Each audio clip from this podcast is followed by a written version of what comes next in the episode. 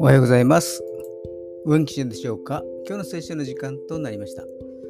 今日の聖書の箇所は、旧約聖書詩編91編4節詩編91編4節でございます。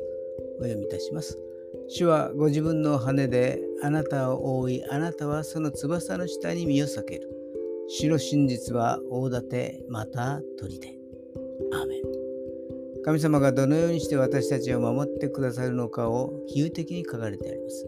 50年前に書かれた本の中にも、今は激動の時代、今は不安の時代という言葉が書かれてあります。今、この時代も激動の時代、不安の時代なのです。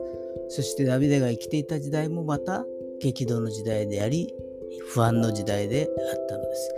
だからこそ神様の守りが必要だったのです。今日も主の三翼の陰で休まれますように。それでは今日という一日が皆さんにとって良き一日でありますように。よしでした。